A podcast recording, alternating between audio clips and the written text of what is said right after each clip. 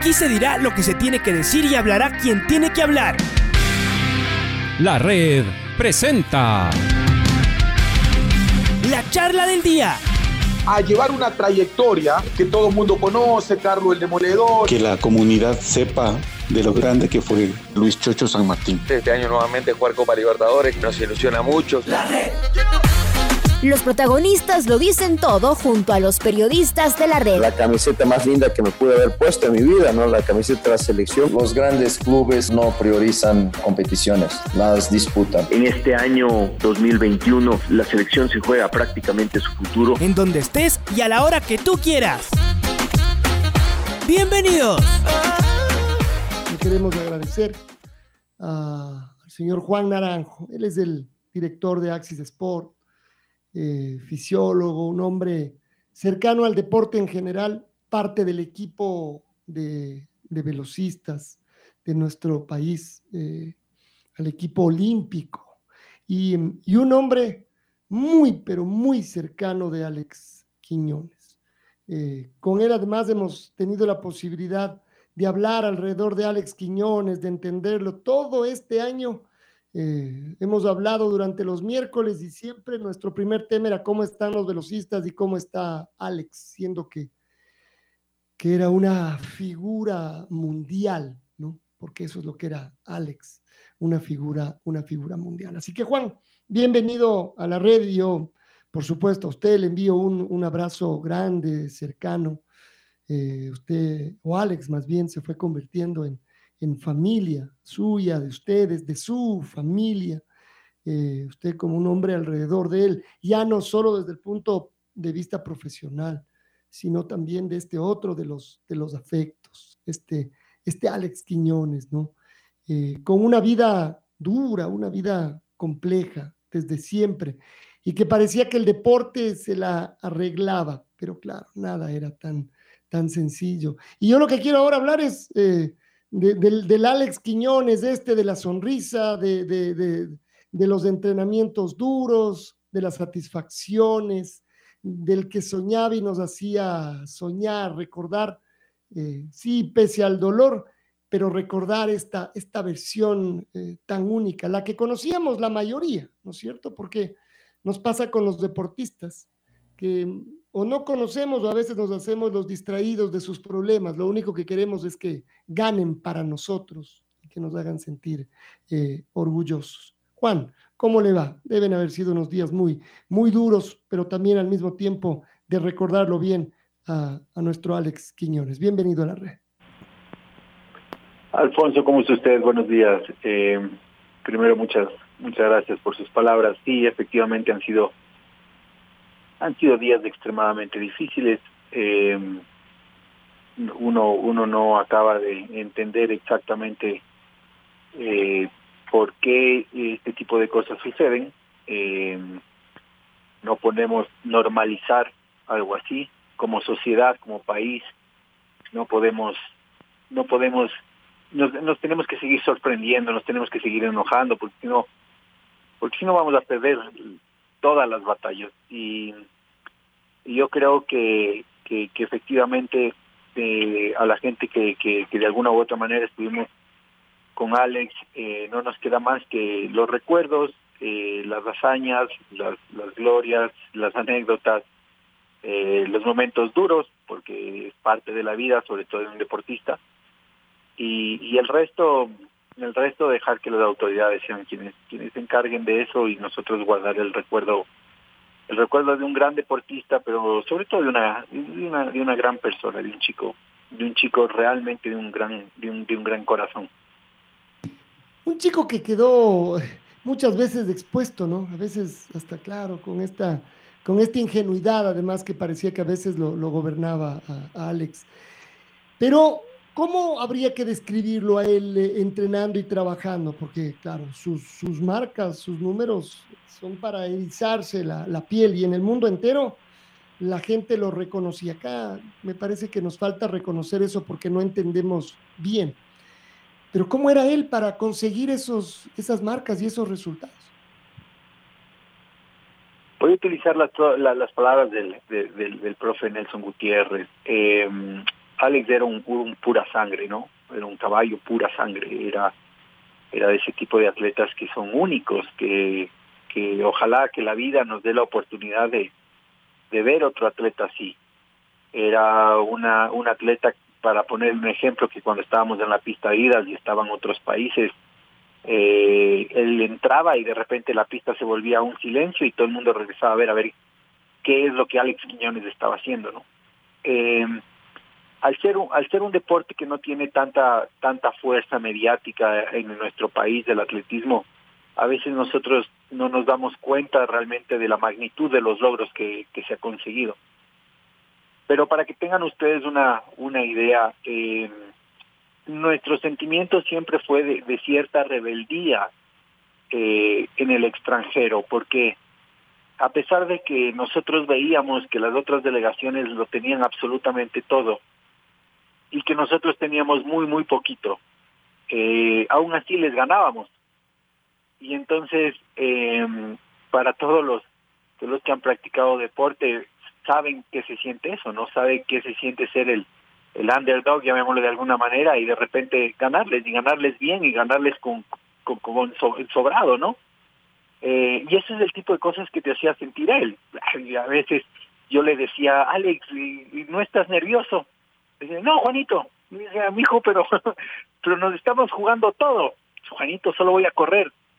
Y en verdad a veces uno se olvida, ¿no? De que, de que para los atletas es esto y, y, y hay tantas cosas involucradas, pero él eh, cuando tú ibas cuando tú ibas a algún lugar con Alex Quiñones tenías una carta importantísima y te sentías orgulloso y como digo te comparabas con el resto eh, y decíamos no no necesitamos tener todo con lo con, con lo que nosotros sabemos con lo que nosotros hacemos es suficiente para ganarles y ese es un sentimiento y es un sentimiento único. Eh, hemos visto eh, los entrenamientos de atletismo y sabemos a los niveles que llegan de sufrimiento los atletas, de esos umbrales del, del, dolor que se cruzan constantemente, donde tal vez está la explicación de los logros que consiguen las, las marcas. Y en la pista de entrenamiento, ¿dónde estaba en la fila Alex? ¿Cómo era él? Es decir, ¿era de los que renegaba, peleaba con el técnico, discutía o todo lo contrario, en silencio, de los que gritaba? ¿Cómo, cómo era Alex? Bueno, ahora que ya todo ha pasado, creo que podemos hablar un poco, un poco más libremente. Alex era la, era el atleta que, que contaba por poco los días, él sabía muy bien, era un tipo con mucha experiencia, sabía muy bien cuánto tiempo, cuánto tiempo él necesitaba para ponerse a punto, ¿no? Y si es que si es que llamábamos a todo el equipo al primero de octubre, llegaba el primero de noviembre y entonces al principio sufría muchísimo, ¿no? Y al profe le decía, ya, profe, no, y temblaban las piernas y se acostaba y todo, pero pero al final terminaba terminaba haciendo los entrenamientos perfecto y era el tipo que, que, más se cuidaba afuera, o sea, el tipo que mejor comía, el atleta que más dormía, el atleta que, que, mejor descansaba, eh, era una persona que, que cocinaba muy bien, entonces le permitía comer muy bien, a diferencia de otros atletas que que no saben cocinar y entonces toca comer comida comprada o, o, preparada afuera, ¿no? Alex cocinaba muy bien y entonces él se preparaba sus propios platos y, y, y podía comer una comida muy sana. Eh, de ahí como compañero de equipo eh, tenía esta estrella, ¿no? Esta estrella de que todo el mundo quiere quiere estar a su lado, de que todo el mundo quiere conversar con él. Eh, y, y, era, y, era, un tipo alegre, eh, con, conmigo siempre había la, la rivalidad de quién bailaba mejor salsa, ¿no? Entonces, entonces poníamos el parlante en las concentraciones y a bailar y, y bueno, los chicos de ahí jugar al PlayStation, lo que hacen ahora los, los atletas normalmente, ¿no? Pero si hay algo que destacar es, de, es que mm, a pesar de que no siempre fueron fueron vacas gordas en el tema económico, eh, más bien por lo general eran temas de, vacas flacas, era un tipo que siempre estaba preocupado de pasar la pensión alimenticia a sus hijas. Eh, si es algo que los dos teníamos en común, es de que tenemos hijos chiquitos y, y conversamos ya no como fisiólogo deportivo atleta, más bien como dos papás orgullosos de sus hijos, ¿no? Y entonces, eh, hay algo que a mí me ha dolido eh, y hay algo que a mí no me deja estar mucho en paz, es, es el futuro de esas, de esas bebés, ¿no? De esas niñas. Eh, es más, el rato que llegó acá después de los de, la sanción, después de los Juegos Olímpicos, lo primero que hizo fue obviamente ir a buscar a sus a sus hijas. Entonces, eh, con Alex, con Alex se refleja algunas cosas que tenemos que tenemos que, mejorar como sociedad. Eh, Alex vivió una vida muy dura que a veces ni siquiera uno puede imaginarse. Eh, y, realmente es sorprendente que, un chico tan bueno haya, haya pasado por tantas penurias en, su vida. Eh, ese, ese es un poco quien, quien era Alex Quiñones. La primera noche de concentración que yo compartí cuarto con él, eh, se quedó jugando el, Game Boy o, el teléfono hasta altas horas, ¿no? Y entonces yo le decía, Alex, por favor, apaga. Eh, ya, Juanito, un jueguito más. y entonces hasta las 3 de la mañana jugando. Entonces decía, Alex, ¿cómo haces eso? O sea, ¿cómo puedes quedarte hasta las 3 y al día siguiente hacer repeticiones de ese ritmo? no Realmente era un era un, era un superdotado del atletismo y, ojalá, como digo Alfonso, ojalá que la vida nos dé la oportunidad de, de, de, estar al lado de un atleta de un atleta igual, ¿no? Porque estos son atletas históricos en la en la historia del atletismo mundial, ¿no? Entonces ojalá que la vida me permita conocer a alguien, a alguien así. Y, y uno piensa además que uno de los temas duros es el equipo acá, ¿no? Alex regresó a trabajar con ustedes en el 2017 y si no estoy mal, esa era la historia que, que, contábamos.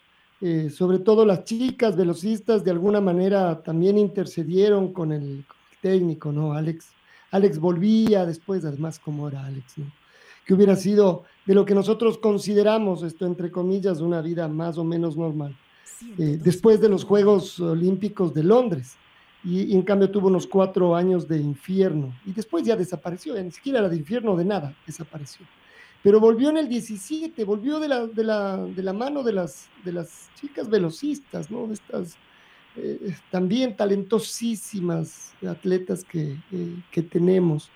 Eh, no me imagino la, cercanía de la, de la, relación que Alex tenía precisamente con, con ellas. No solo Ángela, Anaí, bueno, todas las chicas velocistas, Juan era así. Sí, con todas, ¿no? Con, con Marisol, con Angelita, con Anaí, con Vicky, con todo, con todo el equipo, con, con Junior, que es el preparador físico.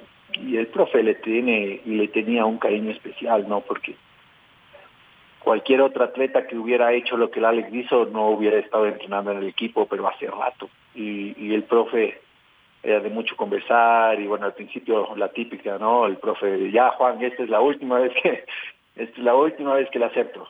Profe, vea, o sea, Alex Quiñones, de, juguémonos la última carta. Bueno, vamos al mundial y después del mundial vemos. Eh, el profe, el profe le abrió la puerta de su casa, igual el Cari. Eh, son cosas que la gente a veces no sabe y que no sé si se da en los otros deportes, pero se da en nuestro equipo de velocidad y es y es que en verdad tanto Caridad Martínez como como Nelson Gutiérrez se convierten en figuras paternas de estos chicos, eh, sobre todo con los chicos que no han tenido una un, un, un rol eh, como como un padre, ¿no? Entonces eh, desde cómo manejar el tema económico hasta cómo manejar el tema de sus relaciones sentimentales, hasta hasta el tema de las visas, de los pasaportes, del uniforme, ¿no? Cuántas veces, a veces el Alex salía a entrenar y el profe le decía, Alex, necesito que te vistas como un medallista olímpico, un, como un medallista mundial, eh, porque todo ese tipo de cosas cuidan a un Gutiérrez, que, que este es parte de la autoestima de un atleta, sobre todo cuando estás en una pista como como la pista de, de, Adidas allá en, Orlando, ¿no? Donde todo el mundo es figura. Eh, y, claro, eh, cada vez te encariñas más y cada vez te vuelves te vuelves más más más una familia eh, y es por eso que es tan duro, ¿no? Porque porque no no es un compañero de equipo, no es un atleta normal, es, es una persona con la que compartimos muchísimo. Eh, para cuando para que usted sepa el rato que, que Alex toma la decisión de salir de su casa, yo lo acojo en, en, un, en un hotel que, que tenemos mi, mi familia a, a, 20 metros de mi casa. Eh, y, claro, y mi misión era cruzarme la calle y ver que desayune bien, que, que almuerce bien, que se acueste a la hora adecuada, que no esté solo, porque justo nos cogió la pandemia y, y entonces Alex estaba solito, no, no había nadie más en este hotel que él.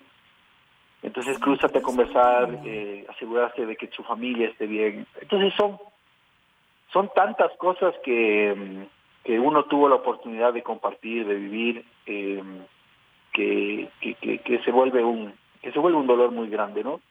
No, no, no, ni siquiera ni siquiera encuentro yo palabras como para para saber exactamente cómo explicar la, la, la desazón que, que sentimos todos por la manera en la que se suscitaron las cosas, porque Alex Quiñones era un buen tipo, era un, era un buen chico, que vivía en barrios peligrosos, sí, como la gran mayoría de nuestros deportistas, pero que nadie tiene ni, ni, ni, ni, ni la razón ni la forma de coger una pistola y, asesinar a, a, otra persona, ¿no? Entonces realmente es, es algo extremadamente trágico.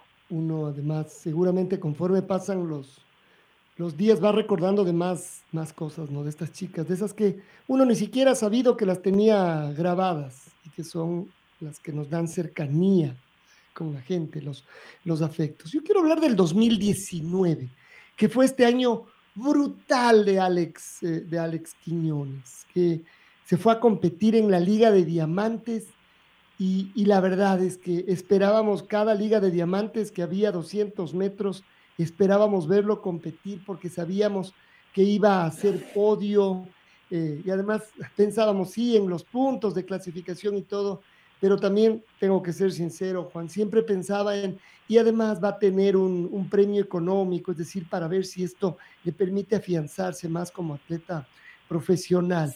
Pero ese año fue inolvidable porque además terminó en el, en el Mundial. Recordemos un poco cómo fue eso, es decir, cómo llegó a la Liga de Diamantes, pero ya como protagonista, como gran atleta, en la final de la Liga de Diamantes, no, no me acuerdo, tendría que revisar bien, no sé si fue tercero también, segundo de esa final eh, y terminó clasificado primero o segundo de los 200 metros porque era como una suma de, puntos. No sé si ganó la Liga de Diamantes en su especialidad.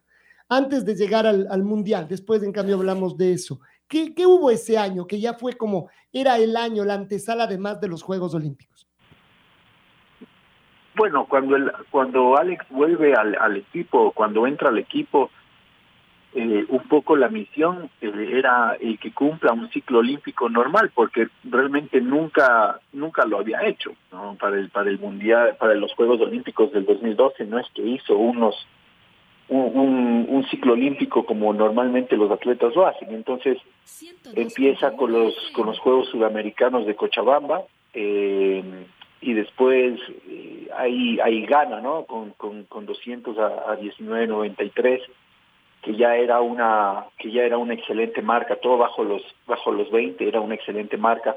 Después hace 10.09 no 100 eh, y, y, después empezamos con, con los Juegos Panamericanos y, la anécdota de que de que justamente en Lima eh, eh, su, su esposa estaba dando a luz y entonces era un poco difícil meterle a la concentración a la ¿no? O sea, de, que se concentre para, para poder correr porque había este tema familiar.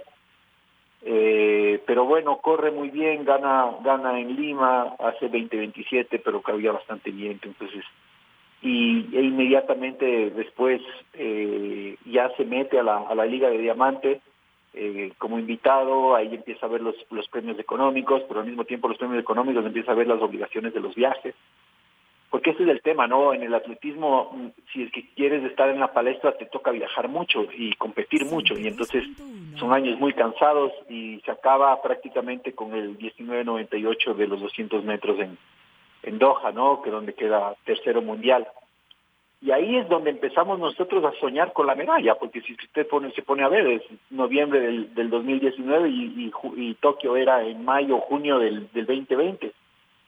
Eh, y bueno, y pasa lo que pasó en marzo y, se posterga todos los sueños y termina siendo la medalla más importante de su carrera, la, la de la de Doha, ¿no? El tercer el tercer nivel mundial. Eh, muchos de los otros atletas ya le conocían a Alex Quiñones, o sea, muchos de los otros atletas sabían que que, que faltaba algo nomás para que para que él gane las medallas, o sea, que era cuestión de tiempo. Eh, y ahí sí hay que hay que destacar que a pesar de que era un atleta mayor, porque no, es un, no era un jovencito, las, cargas fueron excelentemente bien administradas como para mantenerse arriba peleando todas las carreras durante un año. Eh, ahí el Cari hizo un trabajo excepcional, sobre todo con el aductor de la pierna derecha, que era siempre la que nos daba problemas y, que la, y la que nos dio problemas ahorita cuando hicimos en eh, cuando se fue el, Grand Prix aquí en Quito, ¿no? Que fue más o menos en diciembre que otra vez volvió a sentir el aductor.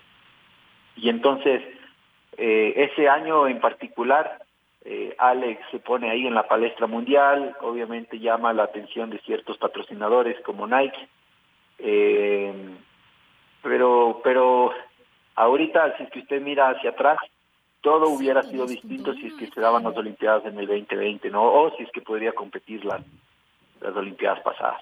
Eh, pero fue Eso no tengo duda, Juan, pero y además, bueno, y ahí el mundial, porque de lo uno a lo otro, y ese mundial ese sí que fue una, una locura de Alex en los 200 metros, un ecuatoriano ahí. Ser tercero en el mundo es casi, casi ser tercero olímpico. Sí, sí. Sobre todo porque en, ese, en, esos, en esos Juegos Mundiales estaban todos. O sea, bueno, André de Gra venía con, una pequeña para por lesión, pero realmente estaban absolutamente todos los que hice era la final olímpica. O sea, esa, ahí no faltaba absolutamente nadie. Pero también yo creo que si queda algo que destacar es el hecho de que todo todo cambia en el equipo cuando se une Anthony Zambrano eh, al, equipo, porque los entrenamientos son similares, eh, las arrancadas se les hace juntos y bueno, la, la historia nos, nos, nos da un poco la razón y nos dice que Anthony Zambrano ahora es el medallista de plata olímpico.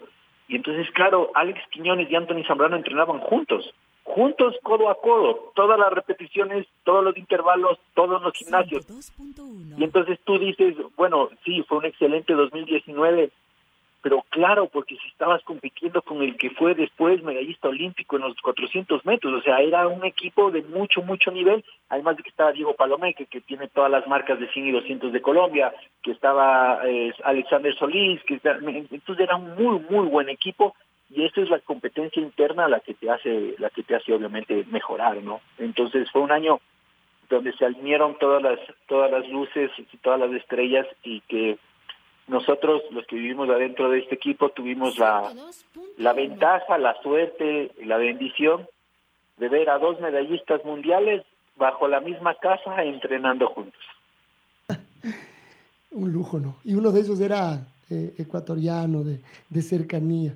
Y vino el 220 de, de, pesadilla. Claro que con lo que ha pasado ahora ni se compara la, la, la pesadilla del, del, 2020 y el hecho de que no haya habido las, las Olimpiadas este año, eh, y le voy a pedir a Juan que escuche un poquito nada más de esto que precisamente a través de Juan Naranjo conseguíamos, ya estaba de regreso en el 2021, qué pena, fue un año demasiado largo sin entrenar, sin competir, o entrenando un poco, pero sin competir, pero volví a Alex eh, Quiñones. A ver, Leo, escuchemos eso un poquito, por favor.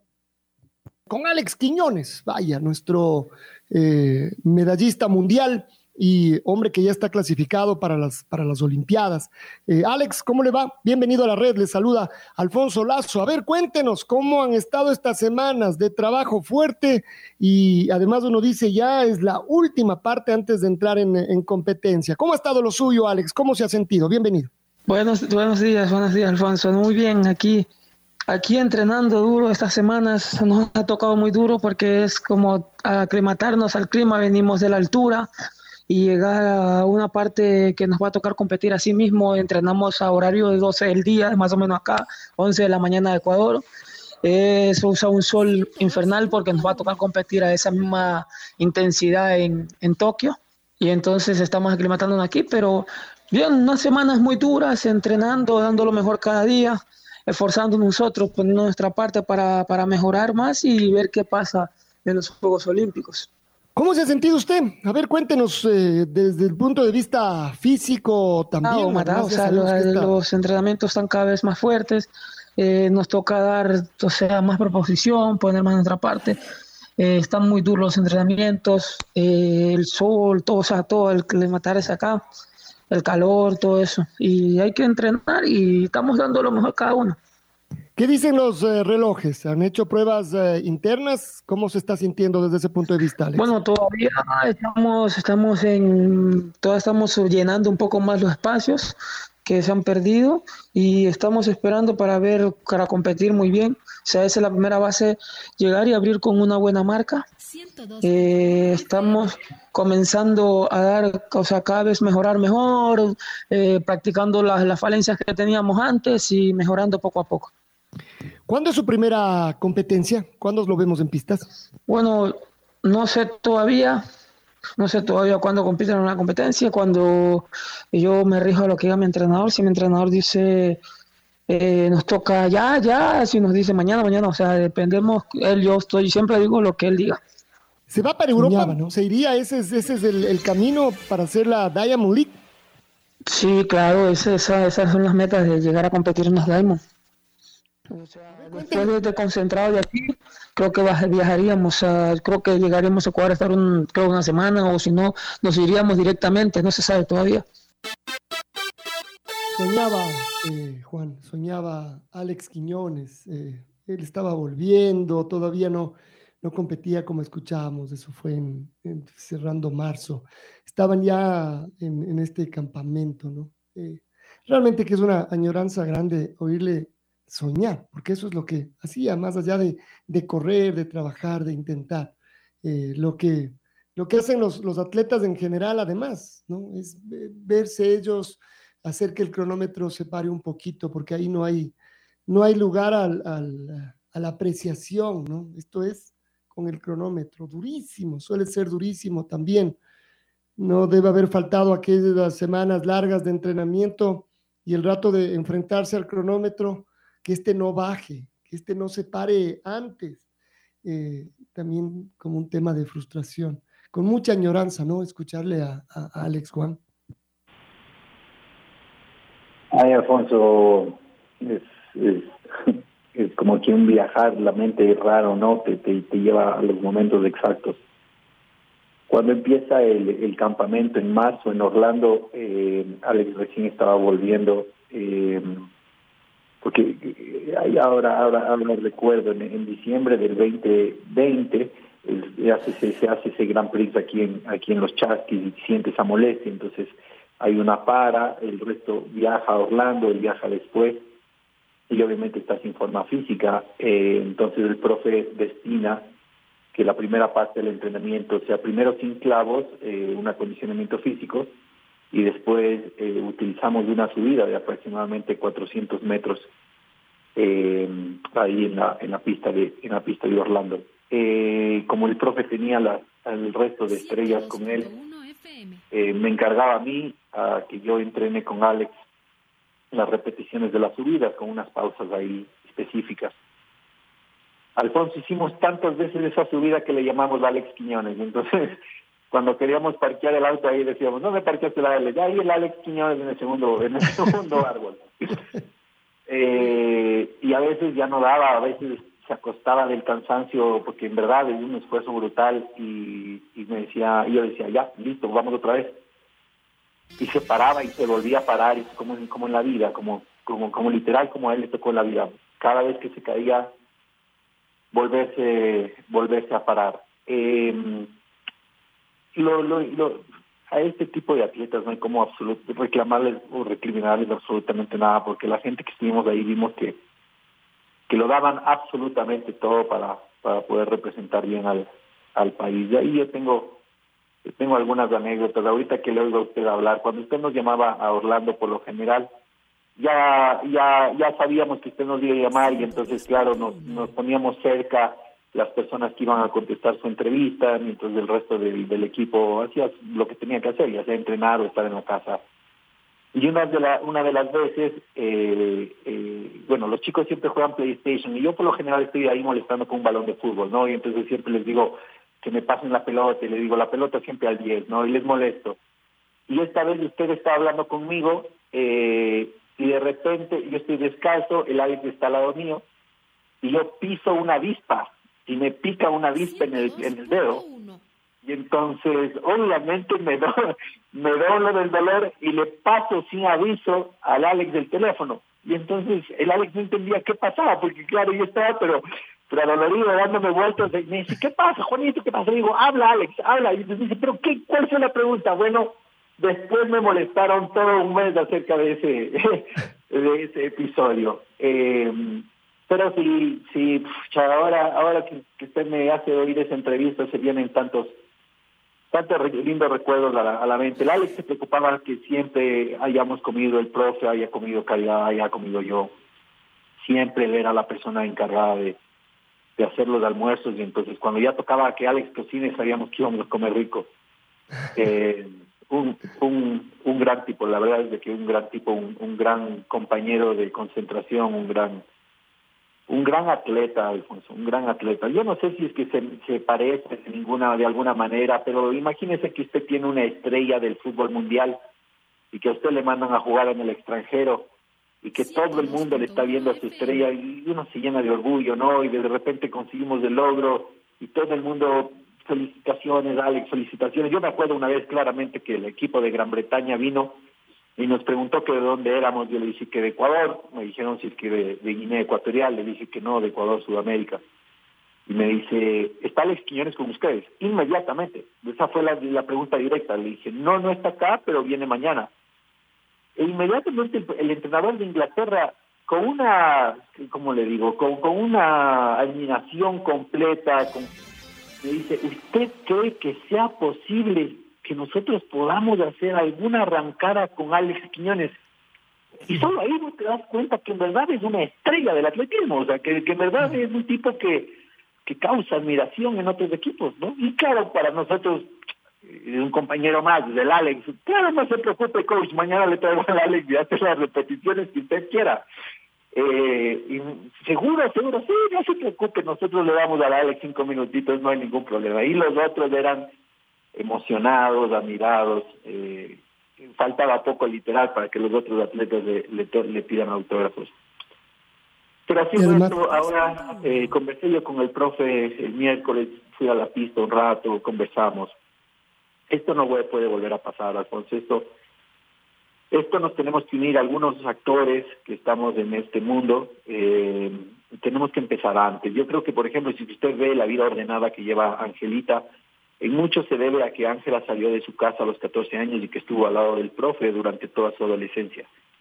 Y yo creo que eso es un poco el modelo que tenemos que seguir, es decir, empezar a descubrir las estrellas del atletismo antes, y brindarles todo el apoyo, brindarles educación, brindarles eh, protección, brindar algún tipo de guía, ponerle algún tutor, eh, ya sea este un atleta o ya sea este un empresario exitoso, porque los atletas tienen a veces preguntas de, manejo de dinero, de inversiones, que solo son las personas que, que no han logrado las que les pueden aconsejar. Entonces estamos hablando con el profe de la probabilidad de hacer una casa hogar justamente para niños o para adultos o para jóvenes, eh, atletas que tienen que salir de sus provincias para poder entrenar con el equipo. Eh, me he comprometido también a, cambiar el gimnasio donde entrenamos, porque yo creo que, que ahora el equipo necesita vida, necesita alegría, necesita sentirse cómodo. Hemos perdido un gran, gran, una gran pieza de nuestro equipo y obviamente nada va a cambiar el luto que sentimos, pero de cierta manera tenemos que aprender, porque si no sacamos nada de esto, eh, realmente sería una locura. Hay, hay, que, hay que aprender, hay que acordarnos de Alex así como lo estamos haciendo, con una sonrisa, con, con muchas anécdotas y al mismo tiempo darnos cuenta de que esa es una realidad que vive muchísima de nuestra gente en este país y que por lo menos a los que nosotros podamos tenemos que cobijarles como para tener una una mejor una mejor vida. Hemos visto como este ejemplo que usted nos da de Alex, de otros atletas, pero que son pocos, claro, porque mm, eh, digamos que en este caso el profe no tiene tantos cuartos para llevarse a 15 deportistas. Además que nadie le va a reconocer eso, ¿no? Y lo hemos visto poco a poco, hasta en el fútbol hemos, hemos visto, ¿no? Que algún entrenador ha decidido directamente eh, adoptar casi casi algún futbolista, pero claro, son como como los ejemplos que confirman la regla, esto de que estén en general desamparados los, la mayoría de deportistas. Es decir, esa es la realidad ya no del deporte, Juan, sino la realidad finalmente de nuestro, de nuestro país. Lo último es, de todas formas, ¿cómo estaba Alex ya pensando que no pudo estar en los Juegos Olímpicos, la frustración que eso significó, pero habían pasado algunos meses, seguramente usted conversó con él. Soñaba él, él pensaba seguir, es decir, eh, estaba lejos de, de pensar en un retiro y y uno dice, a la edad de él todavía estaba con, posibilidades de encarar un nuevo ciclo olímpico. No sé si todo el ciclo, pero por lo menos al mundial sí teníamos nosotros la, el objetivo, ¿no? De ir a pelear la medalla esquiva en el mundial, un mundial que se va a hacer en Oregon, es la casa de Nike. Entonces íbamos a tratar allá de, de, de conseguir la medalla. Inmediatamente después de que sucedió el tema del doping, eh, Alex perdió completamente el apoyo de todo el mundo, inclusive de las marcas auspiciantes de aquí, le quitaron todos los auspicios. Y entonces obviamente empezaba el dilema de, la parte económica, ¿no? De, qué íbamos a hacer. Y yo creo que ese, ese, era el, ese era el dilema de su vida, es decir, sigo, sin, sigo entrenando hasta el Mundial sin ningún tipo de apoyo para hacer una gran marca en el mundial y de que ahí otra vez se suban a la palestra, se tomen la foto y me apoyen, o hasta aquí nomás, ¿no? Eh, y ahí es cuando ahí es cuando viaja a Guayaquil para estar con su familia y conversamos varias veces para que ya venga a entrenar eh, y sucede lo que sucede pero por lo menos hasta el mundial eh, iba a volver iba iba a volver más que nada para sacarse esa espinita que quedó en, en, Juegos Olímpicos. No, se lo prometió a Angelita allá, se lo prometió a Anaí allá, y cuando llegó yo le dije, mira, yo voy a estar ahí, compitas o no compitas, o sea, esa es una decisión personal tuya, eh, tú lo único que tienes que decir es decirme exactamente qué es lo que has decidido. Y me dijo, no, de una, yo voy a estar ahí, yo, yo voy a correr el Mundial. Eh, entonces, eso era un poco lo que teníamos en mente, tenía que venir el 5 de octubre otra vez para ese mesociclo o otra vez íbamos a hacer un mesociclo en Estados Unidos, pero un poquito más tarde para quedarnos para el Mundial. Competir el Mundial y de ahí ver, ¿no? ver si había alguna buena marca o alguna medalla, capaz que se quedaba un poquito más, pero si no, ya era hora del, del retiro. Eh, lo vamos a recordar así y ojalá más adelante seguramente podremos conversar con el profe, con sus compañeras y amigas de, de vida, de profesión, de, de afición, de deporte, eh, las, grandes velocistas de nuestro país. Creo que Alex, hay que recordarlo esto, como lo que usted acaba de decir en la parte, en la parte final, hace un ratito, ¿no? Haciendo mejor todavía el trabajo, qué podemos mejorar, qué se nos pasó. Y él nos hace recordar, Juan, eh, lo frágil que, que, es la vida y en un país como el nuestro parecería que, que más frágil todavía y todo el, el, aprecio que debemos tener por quienes están eh, eh, cerca. ¿no? Así que a los atletas también, eh, compañeros de, de, Alex, les mandamos un, un, abrazo grandote. Juan, gracias por estar con nosotros. ya vienen seguramente días para que nos cuente usted buenas, buenas noticias de esto del gimnasio, por ejemplo, y del esfuerzo que hacen ustedes en Axis Sports también, y usted particularmente. para que la afición no solo que no decaiga, sino que vaya creciendo y que ojalá tengamos más Alex Quiñones en el futuro. Un abrazo grande, Juan. Alfonso, primero, muchísimas gracias. El, que usted nos brinde el espacio para nosotros poder eh, conversar, contar, hace una gran diferencia. Eh, de cierta u otra manera nos, nos sentíamos nosotros que alguien se interesaba por lo menos en lo que nosotros hacíamos. Entonces, por eso le estamos siempre, siempre agradecidos a usted. Y por otro lado, Alfonso, como, como yo puse en alguna carta por ahí, en la vida no es importante solo lo que tú eres, sino lo que tú dejas. Los atletas tienen la gran, la gran oportunidad de a través de sus marcas estar ahí para siempre, ganarse la inmortalidad. Si usted ve, eh, si usted entra en Wikipedia, se va a dar cuenta que Alex Quiñones es el poseedor de todos los récords nacionales de velocidad y esto nadie le va a quitar, absolutamente nadie le va a quitar. Seguramente le romperán el récord, pero ya está en la historia del atletismo ecuatoriano.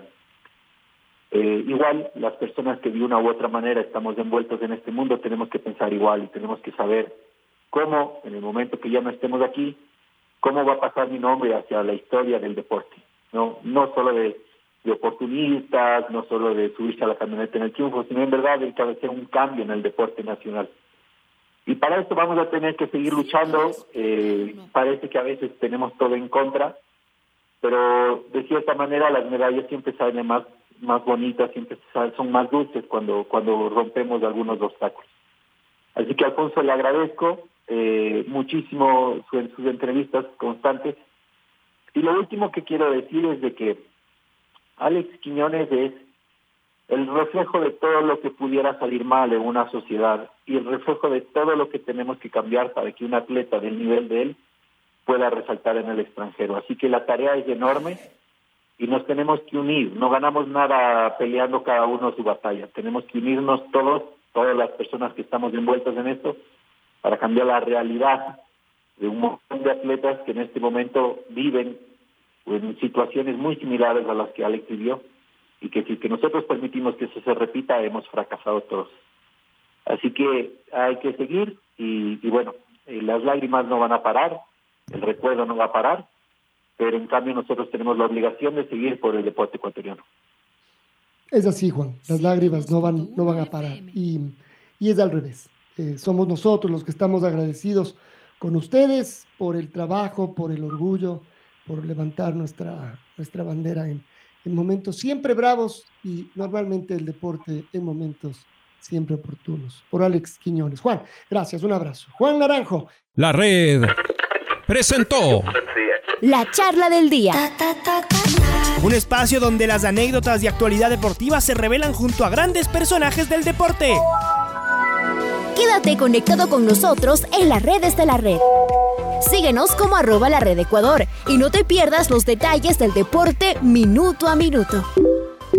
Escúchanos en vivo en TuneIn y en los 102.1 FM en Quito.